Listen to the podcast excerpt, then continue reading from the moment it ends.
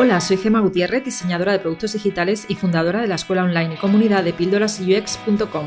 Si deseas aprender diseño de experiencia de usuario con un enfoque humanista, este es tu lugar. Vamos a comenzar. Hola, en este episodio voy a entrevistar a mm, Jesús Castillejo, que es el responsable de diseño de una marca española de ropa que se llama Minimalins. ¿Qué tal estás, Jesús? Estamos bien, estamos bien. El lunes, como decíamos, aunque no sé cuándo se subirá esto, pero aquí estamos, de lunes, contentos. Pues normalmente lo subo los lunes por la tarde y noche, eh, a veces los martes por la mañana. Y yo decía que sigo tu marca desde hace, Minimalist Brand, la sigo desde hace años porque de hecho eh, desde que enseño diseño, pues eh, me gusta eh, mostrar esa parte de sostenibilidad que tienen muchas, bueno, muchas marcas no tienen esa parte de sostenibilidad, voy a decir muchas marcas, pero sí que hablo de marcas como la tuya, ¿no? Porque desde que comenzasteis hasta ahora, la verdad es que habéis hecho un gran trabajo, cada vez sois, es más conocida la marca en España y fuera. Y bueno, pues a partir de aquí me quería que nos contaras cómo surgió la idea de crear Minimalist. A ver, realmente la idea eh, no tiene como mucha épica. o sea, realmente los proyectos nacen de una forma orgánica. Minimal, Minimalism nace de, un side project, de, bueno, casi lo que podía ser un side project, de un pequeño proyecto en el que de principio yo no estaba dentro de la empresa como tal, aunque sí que fui yo el encargado también de crear la identidad gráfica de la marca inicial y bueno, los primeros trabajos con, con la marca, pero era un proyecto que empezó como muy pequeñito en el que los que son ahora mis socios, Pepe y Víctor, pues tenían una carterita eh, con e, que siga este, esta filosofía de vida minimalista, ¿no? una cartera muy pequeña, muy, muy útil. Y pues su plan fue eh, lanzarla aquí en el, mercado español y, ver, ver qué pasaba. Y lo que les impactó bastante fue la acogida que tuvo la, la, la cartera. ¿no? Desde un principio sí que la marca seguía toda esta filosofía de transparencia, o sea, es súper curioso como muchas veces que, que, quieres consultar un dato interno de la marca y no hemos ido al Excel ni siquiera, hemos ido al blog de Minimalism eh, para consultar esos datos. Entonces, desde el principio eh, sí que tenía esos valores de, transparencia empresarial. Pero no tenía eso, esa base de sostenibilidad que sí que fuimos eh, ya impulsando desde que hubo esa primera acogida de la cartera, pues decir, oye, vale, esta cartera eh, se puede hacer mucho mejor, se puede hacer aquí en Madrid, se puede hacer con eh, otro tipo de materiales reciclados y empezamos a sacar más verticales. El siguiente producto fue una mochila eh, en la que al principio pues tampoco pudimos meter mano, no pudimos diseñar pues casi nada, pudimos diseñar por algunos módulos, algunas cosas, pero fue como un proyecto muy lean startup todo al principio, solo por, por validar. Y pues poquito a poco fuimos sacando ya pues eh, o asentando las bases de lo que es ahora Minimalism, ¿no? Sacando estas camisetas pues eh, fabricadas de forma sostenible. No ha habido nunca ninguna camiseta de Minimalism que no haya sido fabricada 100% con algodón eh, orgánico, sudaderas igual. Y sí que hemos tenido como diferentes hitos a lo largo de, estos años, ¿no? Pero siempre ya siguiendo pues esas telas de, de no logo, de no tener pues logos visibles en la camiseta, porque no, no consideramos que sea necesario. Los primeros samples, la primera edición de camisetas que sacamos, sí que tenía ese pequeño logo, pero también seguía la filosofía de, no mostrarlo. Era un, tono sobre tono, era, por ejemplo, si la camiseta era negra, pues el logo era negro, si la camiseta era blanca, era blanca. Pero bueno, con el tiempo nos dimos cuenta que es que realmente eh, si no aporta, pues mejor quitarlo y, y, ya es como estamos, como estamos ahora. ¿Y en qué año comenzó la marca? Pues he tenido que echar un vistazo ahora a las publicaciones, he ido al blog justo, digo, a ver cuál es la primera entrada. Y es de finales de 2017, que es que el tiempo, la verdad, que, que, vuela. Y poquito a poco, cada año, pues vamos sacando pues, nuevas verticales. Nosotros el objetivo era pues, vestir a una persona de arriba abajo. Entonces, pues sí que empezamos con esas camisetas, luego las sudaderas. Eh, antes del COVID lanzamos eh, todo lo que era eh, la pata de mujer, ¿no? La, o sea, teníamos el apartado de hombre, pero no tenía sentido hacer solamente ropa de, hombre. Lanzamos también esa vertical eh, de mujer, lanzamos ropa interior y poquito a poco, hace un par de años también sacamos pues, una pequeña línea de higiene personal con gel y champú sólido fabricado aquí en, Valencia. Entonces, poquito a poco vamos ahí añadiendo eh, pues esos productos esenciales, que es lo que aspiramos nosotros en Minimalice. Nosotros no somos una marca de, ropa como tal, lo que buscamos son esos esenciales del día a día, que puede ser una camiseta, una muda, o puede ser el gel con el que te duchas todos los días, o la mochila que usas a diario, ¿no? Que sean esos esenciales pues fabricados de la forma pues más sostenible y más transparente posible y también de la forma más duradera, que no, no se puede olvidar eso, que sean productos que duren. ¿Y mm, eh, cuáles son tus funciones principales como responsable de diseño? Supongo que tendrás mucho trabajo y estarás al tanto de muchas cosas, ¿no? Cuéntanos. A ver, yo eh, lo que eh, mi papel es como un poco híbrido, ¿no? O sea, yo estoy dentro de negocio y diseño. Mi visión del diseño, o la que debería ser para todo el mundo, lo que pasa que el término pues, se confunde muchas veces, ¿no? El término diseño está un poco a veces manido de que no entendemos bien cuando decimos esa palabra a qué se está refiriendo. Entonces yo hablo más de diseño estratégico dentro de Minimalism, de hacer que todas las mm, cosas que hacemos en Minimalism pues tengan un sentido eh, tanto para negocio como para la marca, como para el usuario. Y una vez se plantean estas cosas, pues que vaya permeando a todas las otras capas de, negocio o marca, ¿no? Tanto a nivel pues, más táctico, operativo, eh, a nivel web. Por ejemplo, hoy eh, reuniones que hemos tenido pues, con el desarrollador que estábamos solucionando pues, unos temas de los packs. Nosotros en Minimalism pues, tenemos bastantes eh, productos que se venden pues, eso, en, packs, ¿no? como las camisetas. Y pues estábamos ahí solucionando problemas ¿no? con el desarrollador. La web la cambiamos hace un par de meses. Hoy también, antes de esta reunión, he tenido otra con, con la fotógrafa, ¿no? Para ver cómo planteamos eh, nuevas sesiones de fotos, porque vamos a sacar la vertical de, niño. ¿Y por qué vamos a sacar también la vertical de niño? Porque nuestro usuario, eh, hemos detectado que son usuarios de una edad de 35, 40 años, pues ¿qué tiene sentido? Pues si ya confían en nosotros como marca, ya conocen nuestros valores eh, y los apoyan, pues oye, si tienes un niño también puede que ese producto pues lo quieras para él, ¿no? Entonces todo así, desde una parte más estratégica, pero no quedarnos solo ahí, sino bajarlo realmente a tierra. Sí, eh, pues precisamente a, ese user persona quería ir yo ahora, ¿no? Porque yo vi, estuve en, las charlas de Conversion Talks y ahí diste una charla que se llamaba Vender más con menos. Y hablas, hablabas un poquito de cómo habíais creado esos, esas personas, ¿no? A las que iba dirigido el producto. Eh, ¿Podrías contar un poco sobre ello? Claro. Em, siempre cuando diseñamos pues, un proyecto, intentamos empatizar con, alguien, ¿no? Creamos ese, eh, esa protopersona, ese buyer persona, pero realmente hasta que no estás vendiendo, no sabes realmente quién es ese comprador, ¿no? O quiénes son esos compradores. Nosotros al principio sí que pensábamos que esta marca iba a ir más eh, asociada a, gente más joven, ¿no? Que se estaba replanteando eh, consumir de forma diferente, pero con el tiempo nos hemos ido dando cuenta que realmente nuestro comprador está en una edad de unos 35, 36, 37 años. ¿Eso cómo lo sabemos? Pues nosotros, aunque somos una startup todavía muy pequeñita, sí que hacemos mucho uso de, los datos eh, para tomar decisiones y para incluso personalizar experiencias de compra. Cada, usuario que entra en la web pues ve una web diferente según eh, su comportamiento previo, sus compras previas. Y gracias a estos datos, pues hemos sido capaces de sacar pues, que nuestro comprador pues, es sobre todo hombre. Em, dos terceras partes de nuestros compradores son, son hombres, solo una tercera parte es, mujer. Em, sobre todo es comprador español. Eh, a nivel ciudad, lo curioso que es madrileño, una gran parte.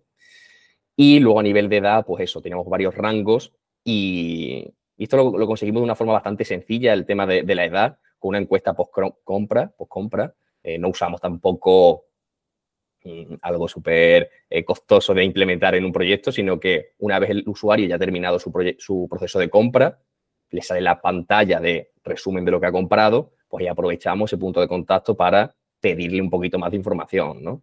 Esa encuesta ha ido evolucionando mucho. Al principio preguntábamos, pues, por dónde nos habían conocido, aunque realmente esa encuesta no estaba bien formulada porque el usuario realmente no sabe por dónde te ha conocido. Suelen ser varios impactos y resuena en su cabeza, pero no sabe ubicar en, qué momento eh, fue ese primer contacto.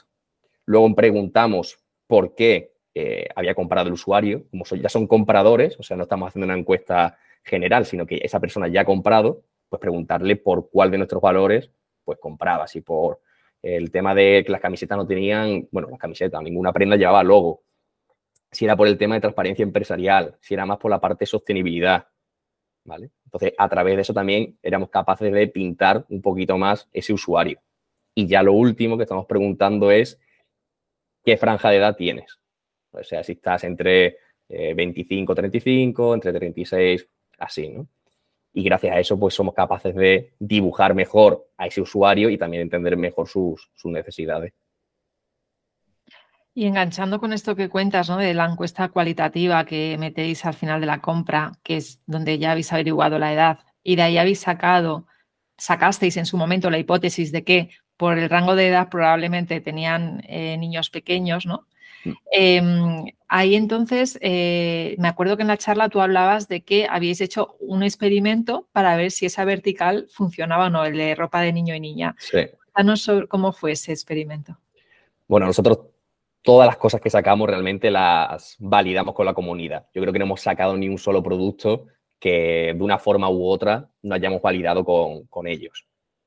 Siempre hemos hecho mucho uso de pues, herramientas como Typeform, ¿no? De encuestas, las hacíamos súper visuales para también eliminar esa fricción con el usuario, que de un primer vistazo pues le preguntábamos, oye, de todos estos esenciales de tu armario que nos faltan en Minimalism, ¿cuál mm, quieres tú que saquemos ahora?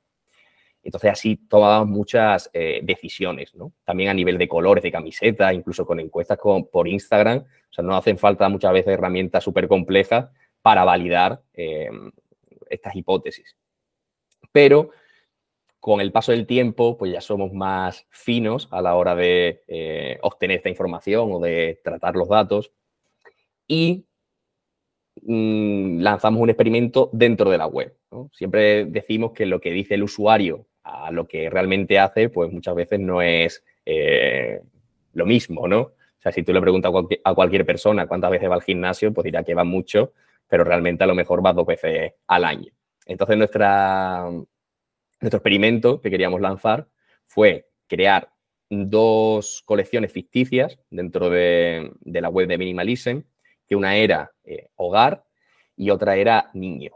Lo que hicimos fue eh, hacer un test A-B en el cual pues, un 50% de nuestros usuarios veían la colección de niño y otro 50% veía la colección de hogar.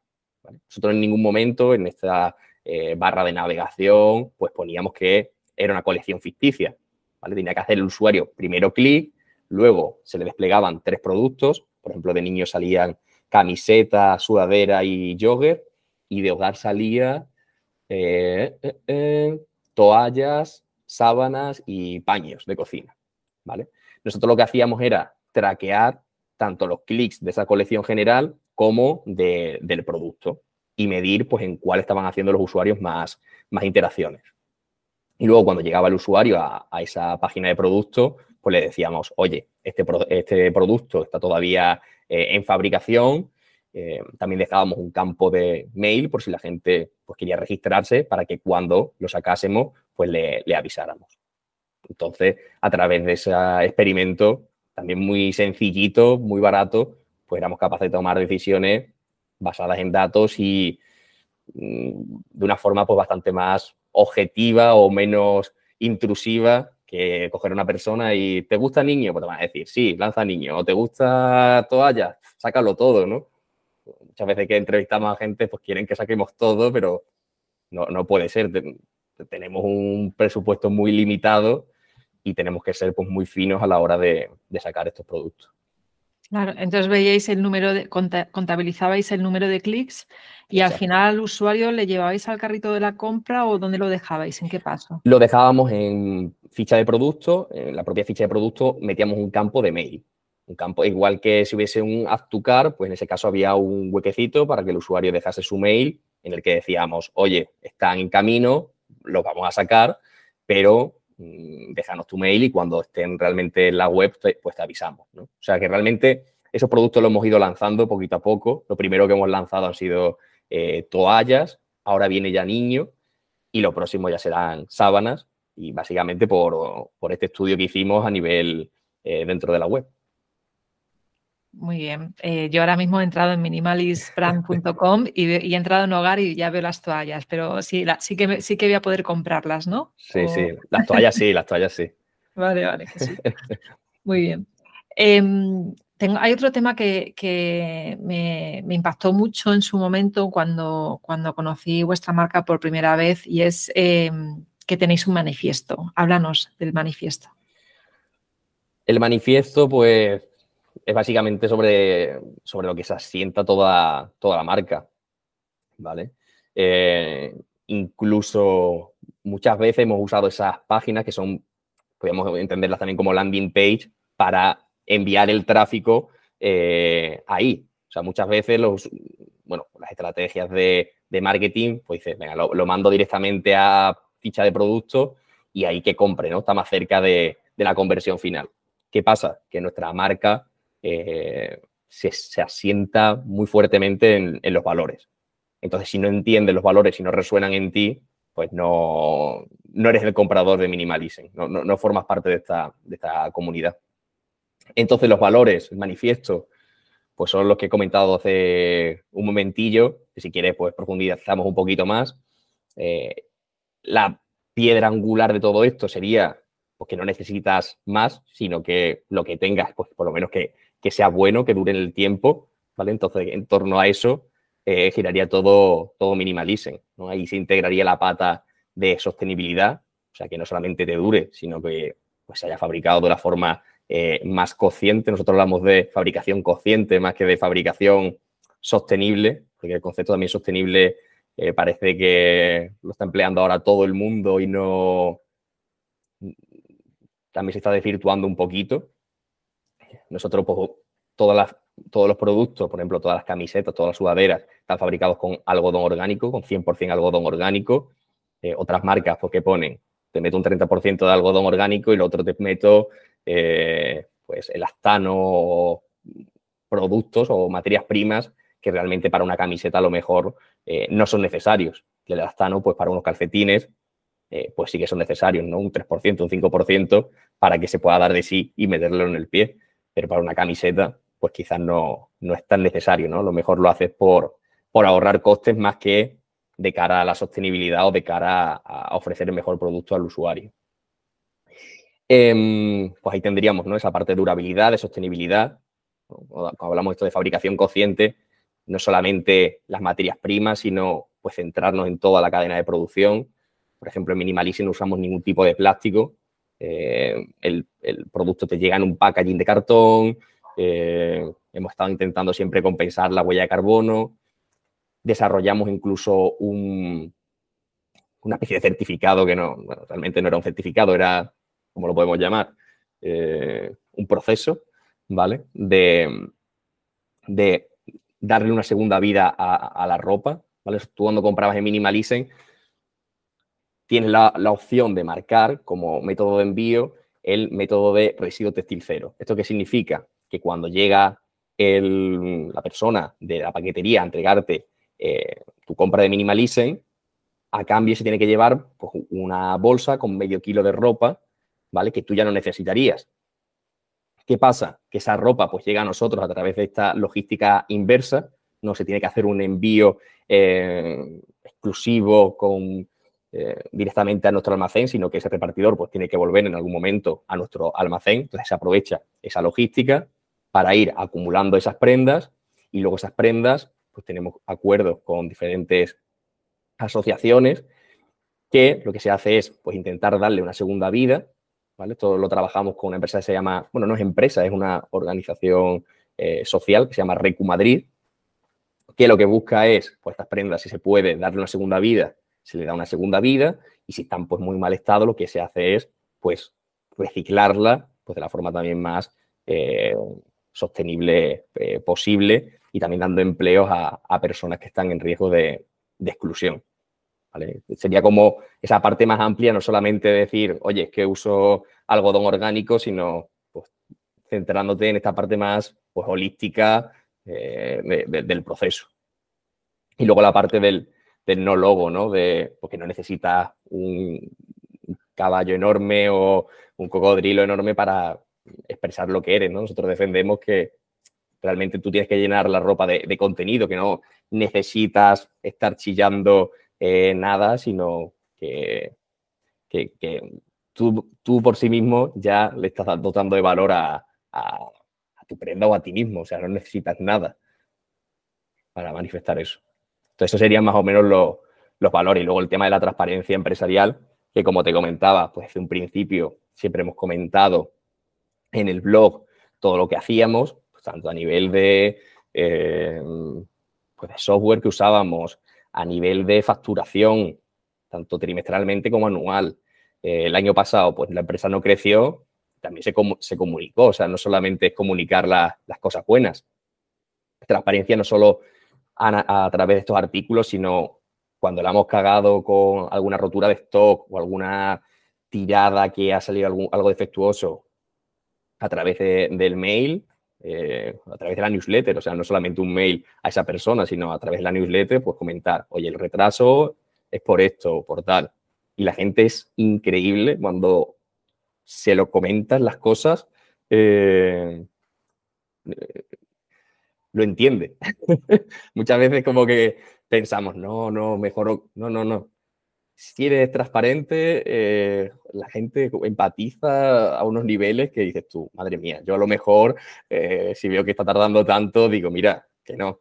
Pero cuando tienes buena comunicación con ellos, pues lo, entienden, ¿no? Cuando comunicas tanto lo bueno como lo malo, te tienen en, estima. Y luego también esa transparencia, pues por ejemplo, está presente en todas las fichas de producto de, de Minimalism. Eh, mostramos cuánto cuesta fabricar la prenda, o sea, cuánto de lo que estás pagando va destinado a fabricación, cuánto va destinado a logística, cuánto de beneficio bruto. Incluso ahora estamos trabajando para añadir cuánto de lo que estás pagando pues va destinado a marketing, equipo. Siempre intentamos pues dar el dato más, eh, más exacto posible, aunque muchas veces cuando quieres ser tan preciso, pecas de, de que no es real. O sea, ahora, eh, por ejemplo, estamos poniendo la información a través de, porcentajes, porque realmente es como nosotros definimos el precio de la prenda. Si eh, nos cuesta a nosotros tanto, pues este porcentaje tiene que ir a equipo, este a logística y este tiene que dar X beneficio, ¿no? Para poder seguir creciendo como marca. Pero hay muchas veces que se intenta ir al céntimo y no se puede porque realmente los mercados del algodón y todo esto son precios son, bolsas, son precios volátiles y que unas veces pues va a costar más, otras veces va a costar menos. Entonces, bueno, nosotros ahora estamos apostando por ese tema de porcentajes, pero puede que en un futuro otra vez volvamos a, buscar ese céntimo o, hablemos de rangos de producción, rangos de eh, beneficio, siempre buscando la transparencia más clara.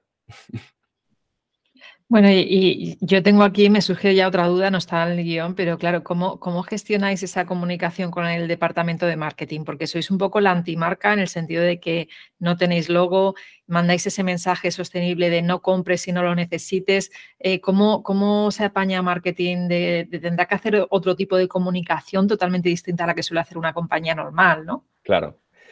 Eh, nosotros pues todavía somos una startup, ¿no? No somos un equipo muy grande, como te comentaba, mi perfil es un poco híbrido, ¿no? De coger, pues, desarrollo, eh, coger marca, eh, ahora también cogiendo marketing, ¿no?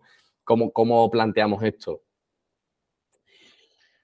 A ver, pues eh, tenemos como, ahora hemos entrado también un poquito a la parte de, de YouTube, ¿no? De intentar ahí comunicar lo que no está funcionando muy bien a nivel de marketing, que parece lo que tú comentabas, ¿no? La, antimarca es promocionar estos vídeos que nosotros cuando vamos a la fábrica, pues todo lo grabamos, todo intentamos compartirlo, eh, pues promocionar ese tipo de contenido. Que muchas veces el contenido que no es, vamos a decir, eh, tiktokeable, ¿no? A lo mejor no es un contenido de 20 segundos, sino que es un vídeo de dos minutos. Pues mira, a nosotros ahora eh, estamos viendo que la gente eh, lo consume y, le genera curiosidad de decir, oye, esta gente me está, están grabando la fábrica por dentro, eh, quiénes son, qué están haciendo, ¿no? Pues eso es una cosa eh, que estamos haciendo ahora hace unos meses que no lo estábamos haciendo antes porque no estábamos en ese canal de YouTube, solo hacíamos más tema de Facebook Ads y que ahora, pues mira, es una puerta que hemos abierto y que la gente pues, pues consume. Bueno, pues ahí está ese canal de YouTube que, pondré en las referencias de este artículo para que la gente vaya también y también a la web. Y mm, hablabas de la newsletter eh, de, de, Minimalist Brand, pero tú también tienes una newsletter, ¿verdad, Jesús? Sí, sí. Eh, hace ya un tiempo eh, me puse, porque me, me, viene bien, o sea, cuando hemos empezado la conversación, realmente no sé a ponerte en pie qué fecha era cuando empezó Minimalism y eh, es un poquito como un cuaderno así de, de, viaje que me sirve a mí para decir, vale, en estos 15 días que hemos hecho, porque muchas veces que estás con esta velocidad y eh, parece que no, que no has hecho nada o que vives en un día continuo. Entonces viene muy bien para ir marcando estos hitos y lo que pongo en esta newsletter es pues un pequeño resumen de esa última quincena de lo que hemos hecho en ¿no? O, por ejemplo, en la última edición pues hablé un poco de esto que comenté en el, en el evento, ¿no? Estuve hablando de, de esas pilares fundamentales de un e-commerce, como era pues la recurrencia, el ticket medio, la conversión dentro de la web y comentando no solo a nivel teórico, sino a nivel práctico y a nivel datos de, oye, minimalicen, hemos hecho esto de esta forma y estos son los resultados. Puede ser mejor o peor, estos son los aprendizajes que hemos sacado y te los dejo aquí. Y aparte, pues también pues, compartir si hay algún evento online gratuito, eh, alguna lectura interesante sobre CRO o sobre, eh, yo qué sé, mm, bancos de, o sea, repositorios de webs que son interesantes o, yo sé, tipografías que he descubierto que creo que pueden funcionar bien a nivel eh, digital un, poquito de, ese remix de tanto la parte de negocio y la parte de, diseño, de cómo lo hacemos y qué otros eventos o lecturas pueden ser interesantes para, la gente. Muy bien, ¿y dónde, dónde, pueden encontrar? Se llama Nexo, se llama nec.so. O sea, es como ese, o sea, el nombre viene un poquito de ahí, ¿no? De, de ese nexo de unión entre diseño y negocio. E incluso que la palabra y el, y el dominio pues juega un poquito con ese punto ahí entre medias, que yo creo que es donde está pues, muchas veces la, innovación y a mí lo que me resulta atractivo,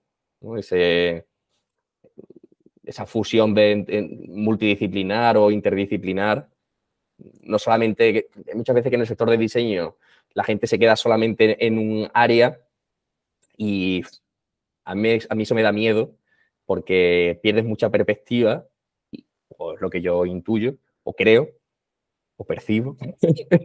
y mm, también es como que es como tu refugio y si alguien entra ahí o alguien choca con eso, es como eh, te sientes atacado. No, no, o sea, a mí me gusta ver las cosas más amplias para decir, vale, pues esto es más importante ahora, ahora realmente es más importante esto otro y ahora esto otro, ¿no? O sea, no sentir como que solamente eh, esto es lo tuyo, lo que sabes hacer y no te puedes mover de ahí. No, no. O sea, tener esas miras un poquito más amplias, pues te permite, eh, yo creo que ser más, más real o tener un conocimiento más profundo de, los problemas, tanto de negocio, de, usuarios, que realmente todo, todo convive, ¿no? Si tú mejoras la experiencia del, usuario, ya que se llama eh, así tu, tu, programa, tu entorno, ¿no? De, centrado en esta experiencia del usuario si tú mejoras eso, vas a mejorar la conversión. Si mejoras la conversión, vas a mejorar el negocio. ¿no? Si solamente te centras en una cosita, es que a lo mejor eso no es ahora mismo lo, importante, ¿no? no está ahí el foco. Entonces, creo que esa amplitud da más riqueza a todo. Sí, estoy totalmente de acuerdo. De hecho, eh, muchas veces eh, solamente ponemos foco, yo qué sé, en diseño de interacción o solo en research, pero en realidad tener un perfil cross donde tienes una visión vista pájaro de todo, ¿no? Y, meterte en temas estratégicos y además todo lo que puedes aprender en una startup, eh, tú que has empezado desde el minuto cero, ¿no? Es, es bestial, es, vamos, un año en una startup como la tuya, yo creo que es como mm, cinco años en otras empresas, ¿no? Eh, vamos, para mí me parece increíble. Eh, nosotros que, bueno, yo vivo aquí con más compañeros, ¿no? teletrabajamos aquí en casa y, claro, nosotros estamos delante del ordenador y sí que puedes entender lo de los usuarios, ¿no? Puedes ver los comportamientos, puedes ver las conversiones, pero, hostia, cuando luego fuimos a este evento y la gente te empieza a hablar y conoce la marca, te quedas como, como impresionado de decir, hostia, que es que realmente eh, esto que estamos haciendo así tan intenso, joder, hay gente detrás que está entendiendo lo que nosotros queremos transmitir. O sea, eso me parece increíble, ¿no? A nivel de, de empresa y de marca, ser capaz de que la gente entienda lo que quieres comunicar y que lo suscriban, ¿no? Que digan, hostia, vale, sí, lo entiendo, lo apoyo, realmente nosotros con el, todos los usuarios, todas las personas, cuando estamos comprando algo, realmente estamos mmm, financiando ese proyecto, ¿no? O esa idea. Que muchas veces que no somos conscientes de eso, ¿no? De, de, del valor que tenemos nosotros como consumidores, eh, el poder que tenemos. Entonces eso me parece muy, muy bonito, ¿no? Que esa gente realmente apoye esta iniciativa y a seguir. Muy bien, pues te deseo mucha, muchísima suerte, de verdad, los próximos años que os expandáis, que salgáis fuera de España y, y que, y que, bueno, dentro de X tiempo te pueda volver a entrevistar y, ojalá. y que los avances. ojalá, ojalá. Pues muchísimas gracias, Jesús, por tu tiempo. Nada, Hasta gracias luego. a ti. Hasta luego. Si después de escuchar esta píldora te quedaste con ganas de más, entra a mi escuela online de Tribooks. Un lugar donde UX designers de todo el mundo aprenden, evolucionan y hacen comunidad